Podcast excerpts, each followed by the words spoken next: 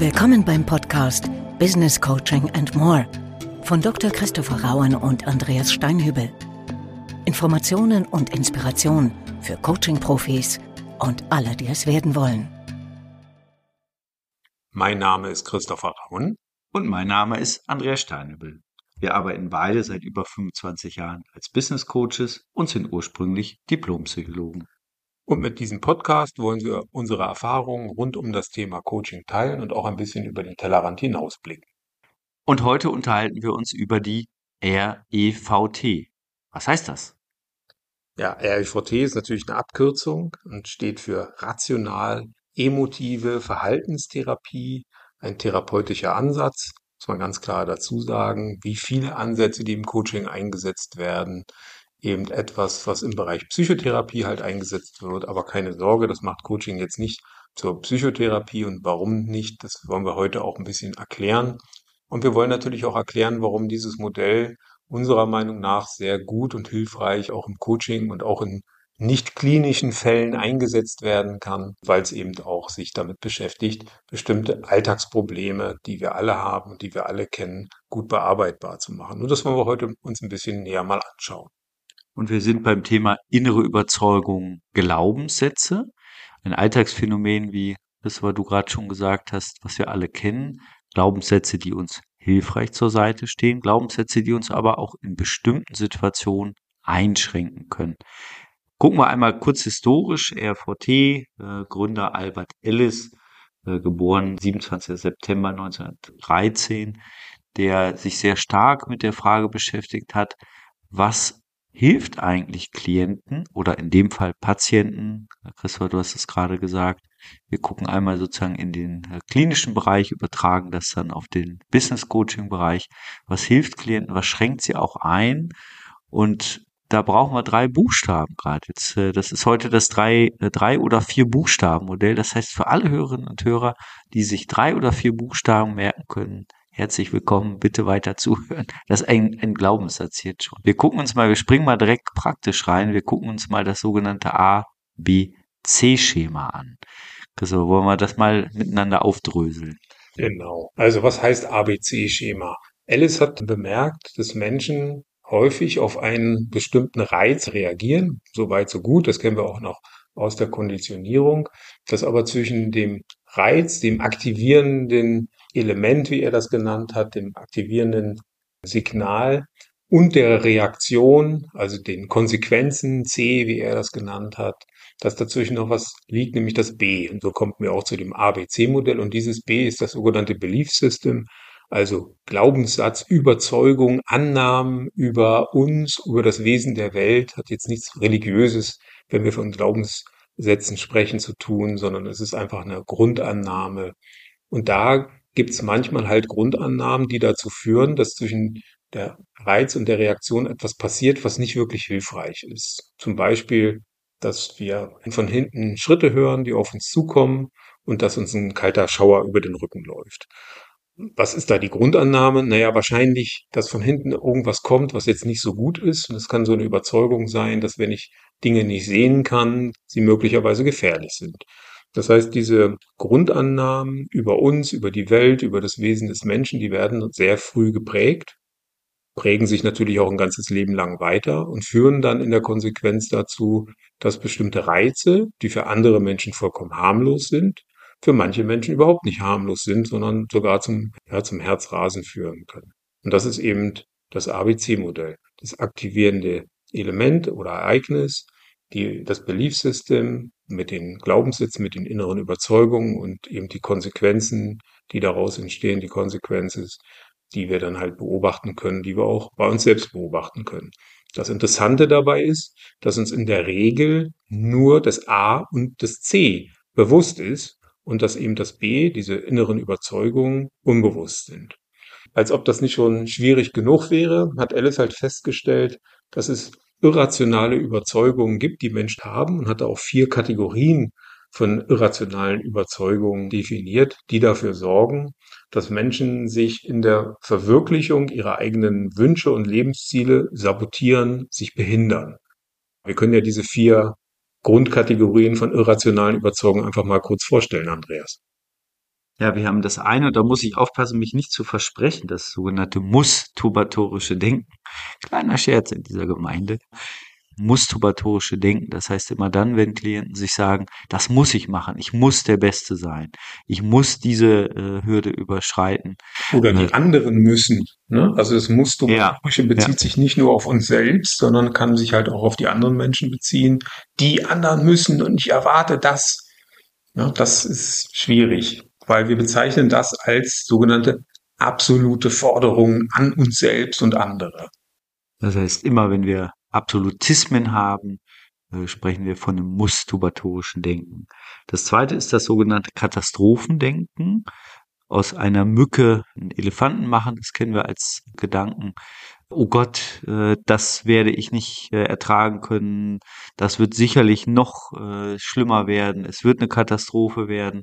Und ganz wichtig, wir unterscheiden Katastrophendenken von der bewussten Beschreibung einer kritischen Situation. Ja, das heißt, die einzelne Situation wird überzeichnet, wird katastrophisiert. Ja, dann gibt es noch eine weitere Grundkategorie irrationaler Überzeugung. Das ist die sogenannte negative globale Selbst- und Fremdbewertung. Da ist dann so ein Satz zum Beispiel im Kopf wie, ich bin total wertlos, wenn ich diese Aufgabe nicht schaffe oder ich muss immer diese Sachen erreichen. Das verbindet sich dann eben auch mit dem mustubatorischen Denken. Das heißt, diese Grundkategorien irrationaler Überzeugungen sind nicht unabhängig voneinander sondern die gehen teilweise ineinander auf und verstärken sich halt auch miteinander. Oder dass ich halt auch andere abwerte. Also es gibt eine negative Selbst, aber eben auch Fremdbewertung. Wenn der das und das nichts äh, macht oder schafft oder kann, dann ist diese Person in meinen Augen nichts wert. Oder dann ist das ein Versager. Oder dann kriegt er in seinem ganzen Leben nichts auf die Reihe. Das sind also alles, was undifferenziert global negativ abwertet, sowohl uns selbst als auch andere. Das sind sehr häufige Glaubenssätze. Und dann haben wir als letzte Grundkategorie irrationaler Überzeugung die sogenannte niedrige Frustrationstoleranz. Das sind dann solche Sätze wie ich ertrage es nicht, ich halte es nicht aus, das kann man nicht schaffen. Ja, also der Glaube letzten Endes etwas nicht, etwas, was ein bisschen negativ ist, nicht aushalten zu können. Ja, diese vier Grundkategorien irrationaler Überzeugungen, Sie ahnen es schon, die werden relativ früh in unserem Leben geprägt, ähm, nämlich durch die Art und Weise, wie wir groß werden. Ähm, das sind Gott sei Dank nicht nur unsere Eltern dran schuld, sondern unser gesamtes Umfeld. Ähm, da spielt natürlich auch Schule mit rein, andere Bindungserfahrungen, Freunde, Verwandte, alles, was man letzten Endes so an Erfahrungen halt macht diese Überzeugungen, die werden ganz früh geschaffen und die haben in der Regel früh, in unserer frühen Kindheit auch eine Funktionalität, also zum Beispiel so eine Katastrophisieren, dass man früh lernt, ganz vorsichtig zu sein. Also eben nicht mit der Schere, mit dem Streichholz zu spielen, was einem die Eltern dann verboten haben. Ne? Verbrenn dich nicht, fass nicht auf die Herdplatte. Wenn du das machst, dann wird das ganz böse ausgehen. Das sagen Eltern ja nicht, um ihre Kinder äh, klein zu halten, sondern weil sie sie beschützen wollen und es manchmal ja auch sehr notwendig und sehr sinnvoll ist. Dummerweise verbleiben diese Überzeugungen in vielen Menschen und weil sie unbewusst sind, können wir sie in der Regel auch nicht reflektieren. Und dann steuern die uns später dann immer noch. Und dann ist es halt nicht mehr rational, dann macht es halt irgendwann keinen Sinn mehr, weil als Erwachsener wissen wir, dass eine Herdplatte heiß ist. Das müssen wir nicht mehr ausprobieren und da muss uns auch keiner von abhalten. Und genau das ist die große Kraft dieses Modells, dieser Methode. Wir gehen über die inneren Überzeugungen, über das Belief System. Und wichtig dabei ist, dass wir das Modell nutzen können, wenn wir das Belief System in einer spezifischen Situation erstmal mit dem Klienten zusammen begreifen. Also was genau haben Sie in dieser Situation gedacht? Was ging Ihnen durch den Kopf? Was ist das Glaubensmuster dahinter? Was sind die irrationalen Annahmen, die sie in der Situation zu folgender Konsequenz geführt hat. Das heißt, wir zeigen erstmal diese logische Kette auf von A, B, C. Bereits das ist für viele Klienten schon extrem hilfreich zu erkennen, ich bin einer Situation nicht hilflos ausgeliefert, sondern meine Gedanken, meine inneren Überzeugungen steuern meine Reaktion in der Situation. Und wichtig ist nochmal, erster Schritt, erkennen, das ist ein bisschen Detektivarbeit mit dem Klienten zusammen.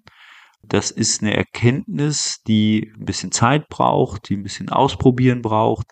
Ähm, jetzt, wenn Sie zuhören, können Sie selbst auch mal gucken, wenn Sie bestimmte Situationen haben, wo Sie denken, na, was geht mir da eigentlich durch den Kopf? Ich mache nochmal ein Beispiel. Ich hatte eine Zeit eine Polizistin in Begleitung, ganz spannend, die tagtäglich erstmal äh, ja mit Verbrechen zu tun hatte und äh, die ist äh, nachts äh, immer äh, an der Straße lang gegangen und bei jeder Ecke, bei jeder Hausecke ist die kurz stehen geblieben, kurz gezuckt, war kurz aktiviert und hat einmal schnell hinter die Hausecke geguckt, weil sie äh, immer wieder dieses Bild hatte, Menschen sind bedrohlich. Genau das, was, was wir gerade auch als Beispiel hatten. Und äh, das ist in vielen Situationen hochfunktional. Und Alice unterscheidet ganz bewusst, ist dieser Glaubenssatz für diese Situation hilfreich, nützlich, funktional oder unnütz, einengt, dysfunktional. Und wir versuchen, die dysfunktionalen Sätze zu erkennen, um sie dann im nächsten Schritt zu variieren.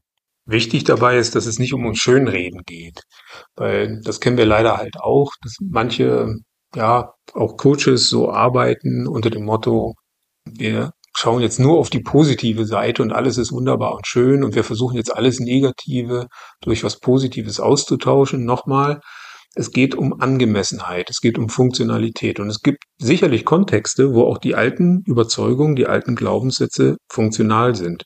Das wegreden zu wollen, funktioniert sowieso nicht und es wäre aber eben auch aus genau dem Grund auch logisch falsch, das machen zu wollen. Das ist mir auch immer persönlich wichtig. Äh, man kann Menschen ohnehin nichts weghexen. Davon bin ich persönlich auch überzeugt. Sondern es geht halt darum, die Angemessenheit herzustellen.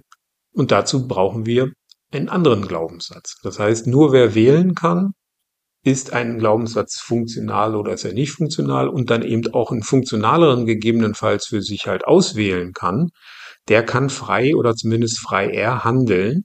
Wer fest verdrahtet ist, weil ihn unbewusste Glaubenssätze steuern, der bleibt natürlich ein Stück weit ein Sklave seiner inneren Überzeugung, ohne dass die jemals bewusst werden und fällt dann möglicherweise immer wieder in ähnliche Löcher halt rein. Und das kann teilweise halt ganz dramatisch sein, ähm, wenn ich zum Beispiel die Überzeugung habe, dass ich in bestimmten Situationen nicht gut performen kann, also zum Beispiel Prüfungsangst habe und sich das mit dem Katastrophisieren verbindet dann habe ich das auch schon erlebt, sogar auch früh schon an der Universität erlebt, dass es immer wieder Menschen gab, die so eine Prüfungsangst hatten, obwohl die gut waren und die sich so in dieses Katastrophendenken, dass sie versagen werden, dass es nicht funktionieren wird, dass sie Panik bekommen werden und einen Blackout bekommen, so reingesteigert haben, dass sie dann auch einen Blackout bekommen haben. Das heißt, diese irrationalen Überzeugungen können auch zu sich selbst erfüllenden Prophezeiungen führen. Und das kann teilweise ganz dramatisch laufen, dass sich Leute wirklich den ganzen Lebensweg damit verbauen, weil sie nicht verstehen, das ist nicht so, sondern es ist letzten Endes ein Glaubenssatz in deinem Inneren, der da aktiviert wird. Es wäre jetzt natürlich hilfreicher, einen anderen Glaubenssatz zu finden, der für diese Situation viel angemessener ist. Das klingt jetzt sehr technisch und leider ist es nicht so einfach. Man tauscht nicht mal eben einen Glaubenssatz gegen einen anderen aus.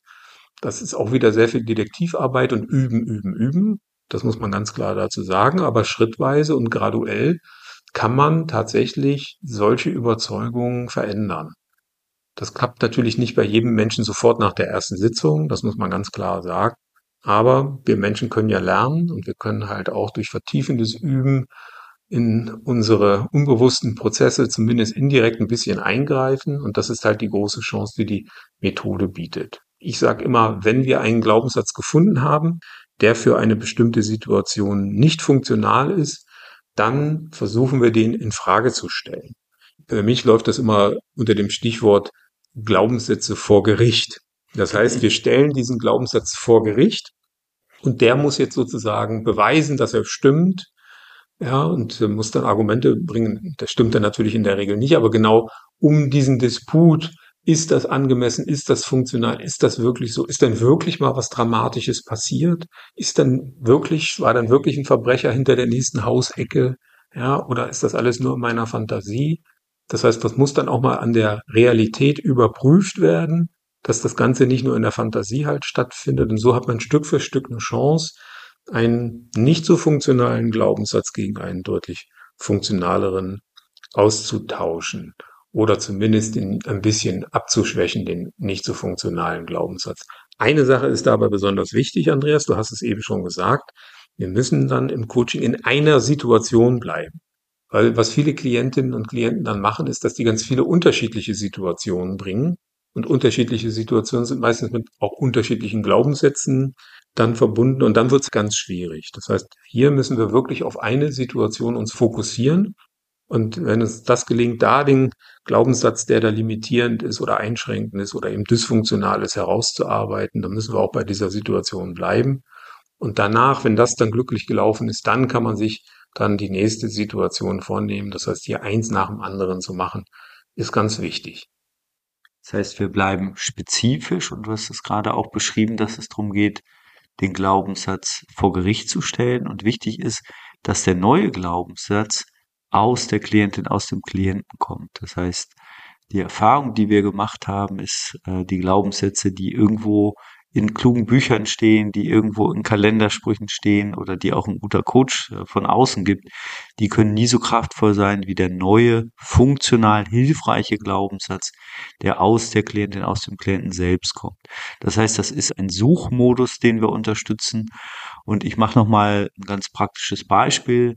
Eine Klientin, die sich sehr, sehr stark unter Leistungsdruck gesetzt hat, in einer spezifischen Situation, Vorstandspräsentation war der innere Satz, ich muss immer die Beste sein, ich muss top performen, wenn ich das nicht mache, bin ich wertlos. Ja, da sind gerade gleich zwei sogar in der Kombination. Also ich muss die Beste sein. Und damit ähm, hat, hat sie sich so limitiert, so stark unter Stress gesetzt, dass sie immer wieder auch äh, Misserfolgserlebnisse hatte und tatsächlich auch deutliche Stressphänomene. Die Varianz war, in der spezifischen Situation sich einen ganz kleinen Satz zu sagen, und ich benutze bewusst dieses Beispiel, weil der Unterschied gar nicht so groß klingt, in bestimmten Situationen darf ich auch mal Nummer zwei sein. Also auch mit so einem milden Ton ganz bewusst. Und das hat die Klientin wahnsinnig entlastet. Und Christoph, du hast gerade gesagt, das klingt erstmal technisch und der Effekt ist, dass es ein strukturierter technischer Prozess ist, und das Suchen selbst natürlich ein hochemotionaler. Und da kommen alte Muster oft äh, nochmal zutage. Deshalb ist wichtig, wenn wir als Coaches so arbeiten, dass wir auf der einen Seite eine sehr klare Struktur haben. Ich habe das vorhin so scherzhaft gesagt. Ich mache es nochmal ganz ernsthaft. Also das A sauber herauszuschälen, das B und das C und wirklich dieser Systematik zu folgen, um einen Denkprozess zu ermöglichen, einen neuen, hilfreicheren Glaubenssatz zu aktivieren, für die spezifische Situation. Und das auch so zu verankern, dass ich das im Realen auch aktivieren kann. Das heißt, was ich gerne tue, ist, wenn es eine Situation ist, die vor einem Klienten liegt, die einmal kurz anzuspielen, durchzusimulieren. Einmal ganz kurz durchzugehen, wenn Sie sich diesen Glaubenssatz einmal sagen, vielleicht mögen Sie den sogar laut aussprechen oder sich den aufschreiben und jetzt mit dem gleichen Activating Event, dem gleichen A in diese Situation gehen. Was verändert sich? Welche positiven Konsequenzen können Sie jetzt wahrnehmen? Ein wichtiger Aspekt, ähm, den will ich hier noch betonen, nämlich es ist ja die rational-emotive Verhaltenstherapie. Das heißt, was du gerade gesagt hast, möchte ich wirklich nochmal unterstreichen. Es geht nicht nur um einen rein rationalen Vorgang, sondern es geht immer auch darum, was passiert e, auf einer emotionalen Ebene in dem Klienten, in der Klientin und wie können wir da tatsächlich durch eine Umstrukturierung von solchen Sätzen, von solchen Glaubenssätzen dahin wirken, dass auch auf einer emotionalen Ebene eine andere Reaktion kommt. Weil das entscheidet letzten Endes, darüber, ob sich jetzt wirklich etwas verändert oder nicht. Auch hier gilt wieder unser Grundsatz, keine Veränderung ohne Emotion.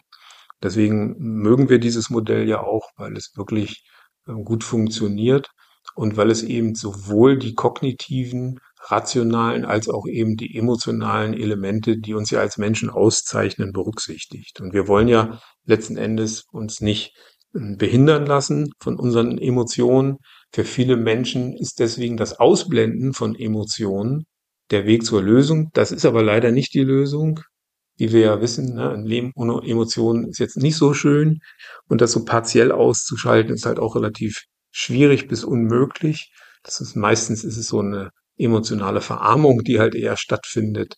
Da erleben wir schon ja sehr viel, sagen wir mal, ähm, Selbsteinschränkung, die da stattfindet, ohne dass die Ergebnisse tatsächlich besser werden. Das steigert sich dann zum Beispiel zu dieser Aussage, dass man jetzt immer schön sachlich bleiben müsste, wo ich dann immer sage, ja, das kann man so tun, aber wir brauchen ja letzten Endes eine emotionale Bewertung.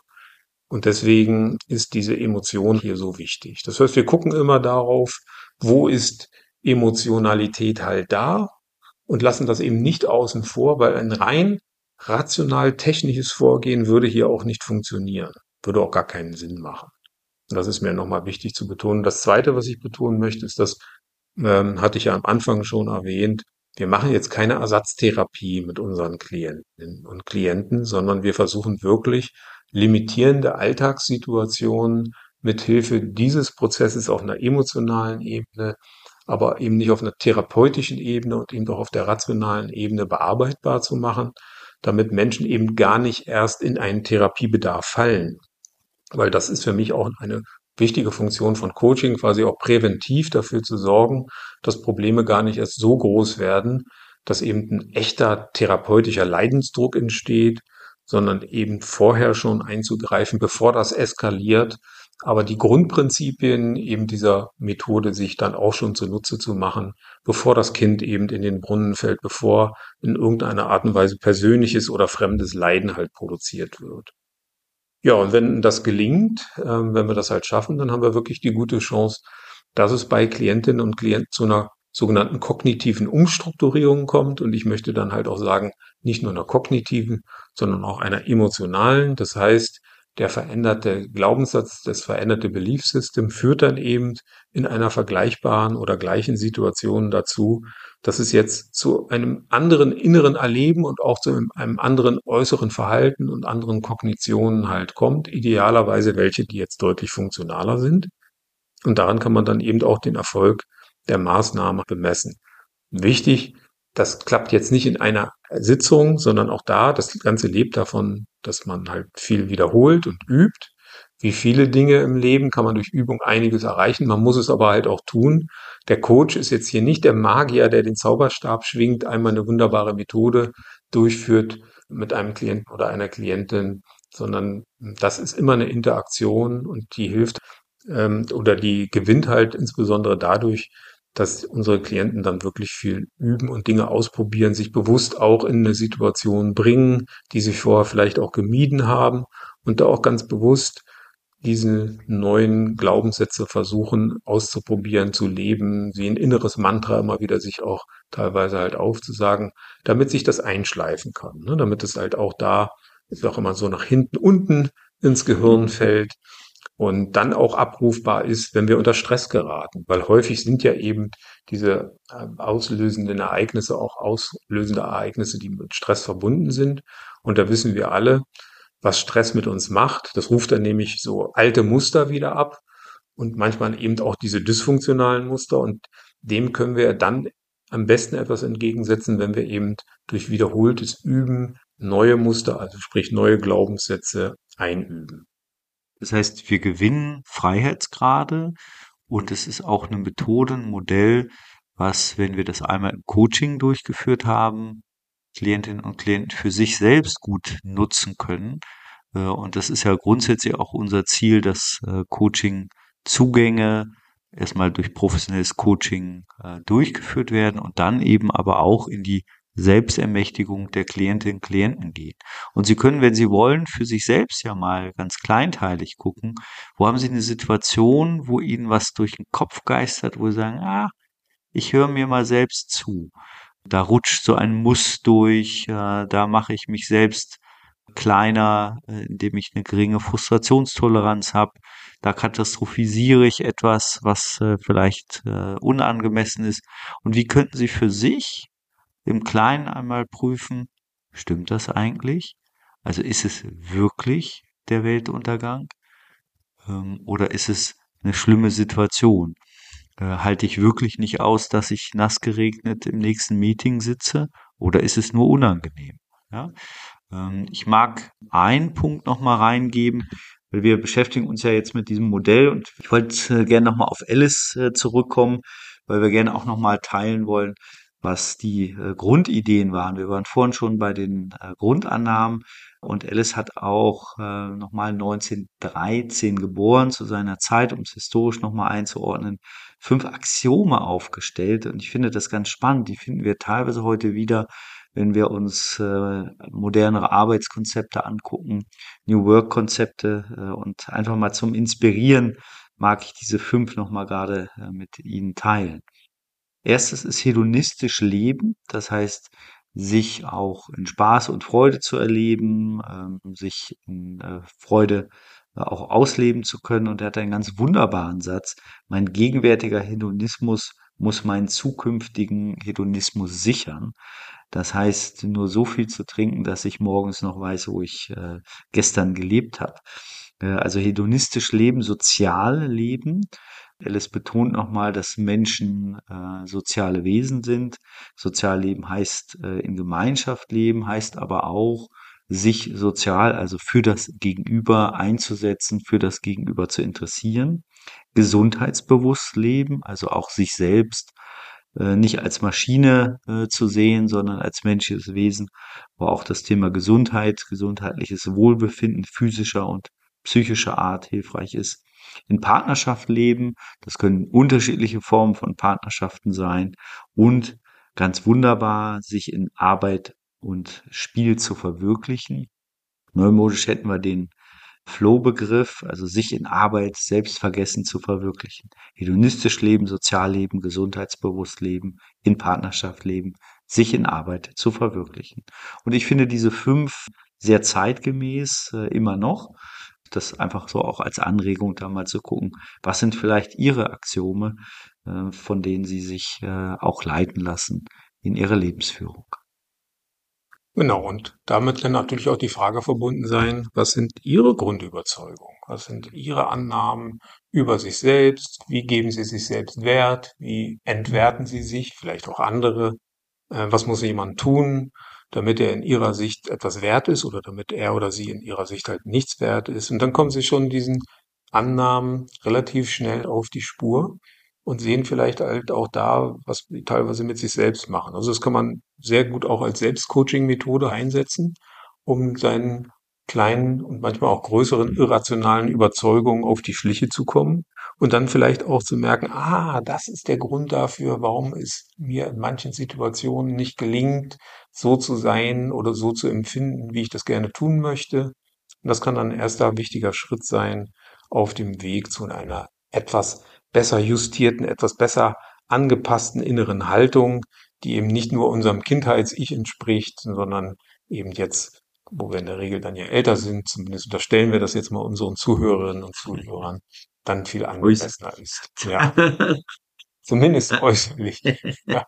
Aber innen drin bleiben wir natürlich alle.